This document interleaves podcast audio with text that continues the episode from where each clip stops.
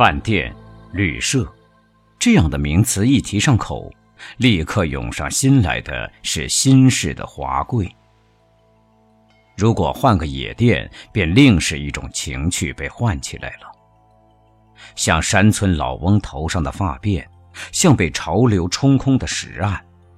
时代至今还把野店留个残败的影子。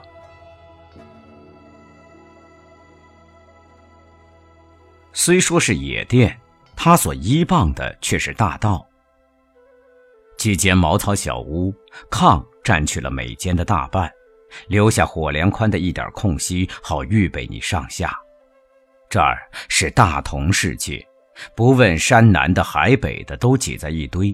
个人向着同伴谈论着，说笑着，没有莫谈国事的禁条贴在头上，他们可以随便放浪的吐泻。东家的鸡，西陵的狗是要谈的，日本鬼子也是一道题目，因为他们中间就有许多是从东三省被迫回来的。一个小被卷儿是财产的全部。房间少了，得想个法儿安插客人。吊铺像都市的楼房，便悬起半空了。在上面睡的人，钱可以略省一点照例，店里得有马棚，大门口竖一两根柱子，等着轿车、两把手车或小车载着什么人向这处奔来。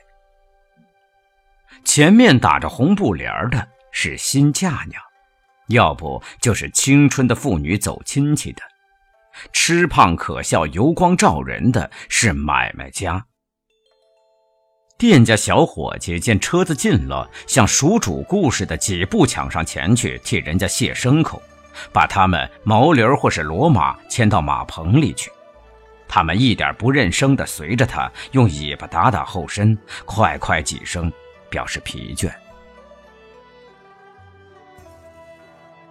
这是上等客，如果是住宿的话，单间屋得给他们特别预备。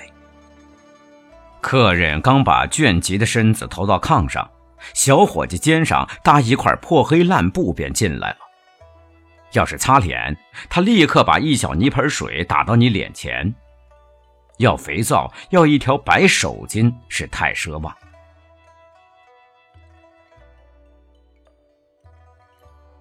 啊。先生们，做个什么饭吃？这回该他问你了。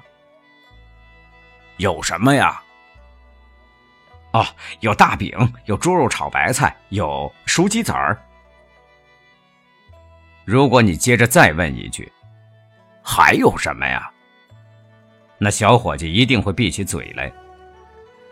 愿意喝好茶的话，得特别声明，不然一个大子的茶叶沫喝过几十个人以后，还会再冲上一点白开水给送过来。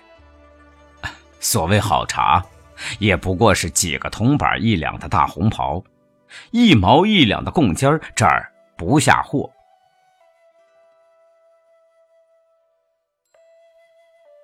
等茶喝，你得要有耐性。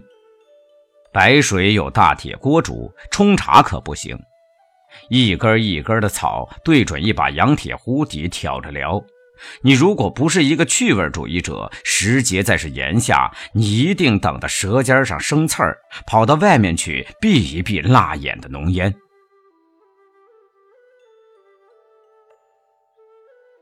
晚上任你一落太阳就躺下，敢保你不会一沾席就如愿的变成一块泥。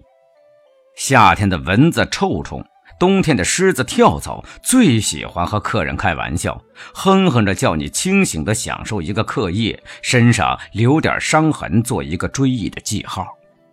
还有马棚的牲口也怕主人误了行程，半夜里叫一阵儿用蹄子打地，咚咚的一阵儿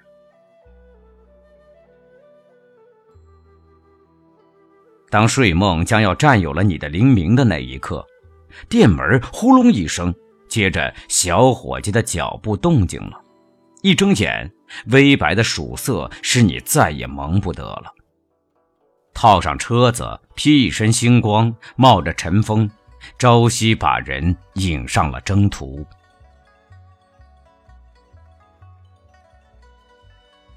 鸡声茅店月人迹板桥霜。回头望望这一幅大红门帘儿意味够多长呢？门口一个破凉席棚，撑着夏天的太阳。为什么东奔西跑的行人走在这串着天涯和故乡的热土的道上，望着这凉棚，像沙漠中的人望见了绿洲？三步并成一步赶上来，卸下身上的负担，门下沾着汗水的颜溜般的布眼罩，坐在一条长凳上，用草帽或是手巾扇风。几碗半冷的残色的茶水浇下去，汗马上从身上涌出来。个人身上背着一身花疏的阴凉。设若有一个像蒲留仙一样的人物夹在这杂色的队伍里，每个人你借给他一把蕉叶，那么一部《聊斋》会很快的集起来。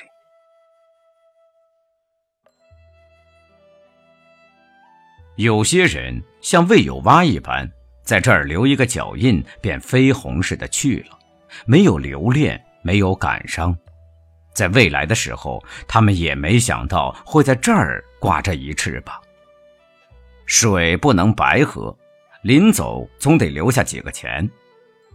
百八十的是他，三百二百的也是他。主人不会嫌太少，伙计也不会说一声谢谢。但是你起身以后，再来呀，这一句淡淡的话，每回是不会忽输的。野店的常主顾是车伙子，他们到远一点的地方去运货贩卖，去的时候带着本乡的土产。这些车子往往成群成帮，队伍展得老长，道上的一番尘土是他们的旗号。一走进了店口，把车子一插，用披布擦去了脸上的汗，弓弓着腰，很自然地踏入了店门。因为太熟，照例有称号。姓王的是王大哥，姓李的是李二哥。小伙计牵牲口倒水，忙乱一气，住一会儿，叫一袋旱烟，把粗气压下，饭上来了。半斤一张的大饼，包着大块肥肉的包子，再要几头大蒜，一块还没腌变色的老白菜帮子。吃起来有点可怕。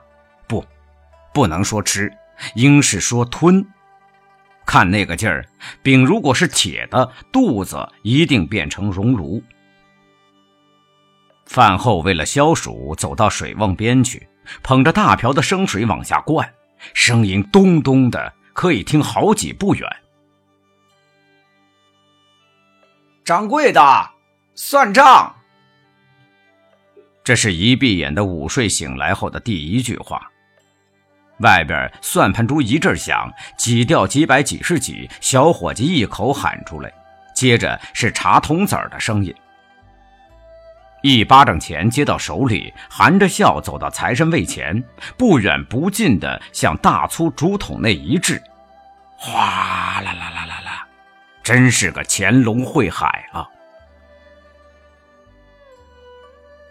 这些老主顾来到店里，若是逢着佳节。端阳、中秋、元宵，不用开口，半壶白干、四样小菜碟儿便送到眼前了。喝了不够，还可以再开一回口。不打钱，这算主人的一点小意思。不要看这是小节，主人的大量或吝啬，往往作为客人去留的关键。谁不愿用百年不遇的一壶酒去做招来的幌子呢？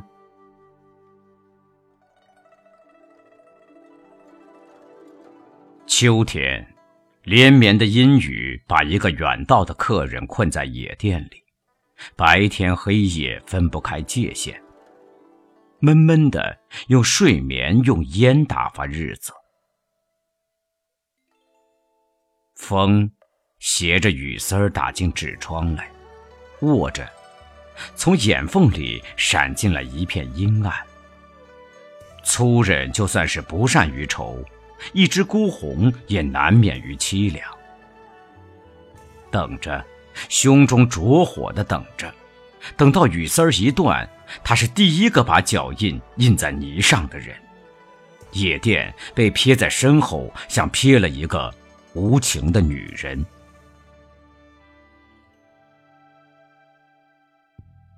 时间把什么都变了，有了汽车，转眼可以百里，古道西风瘦马的趣味算完了。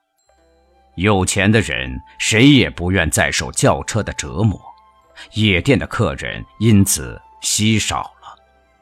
加以年头不对，关东客全成了穷鬼，向四方逃难的倒很多。然而他们走店来，顶多不过喝一壶白开。夜店是诗意的，然而今日的野店成了时代头顶上残留的一条辫子了。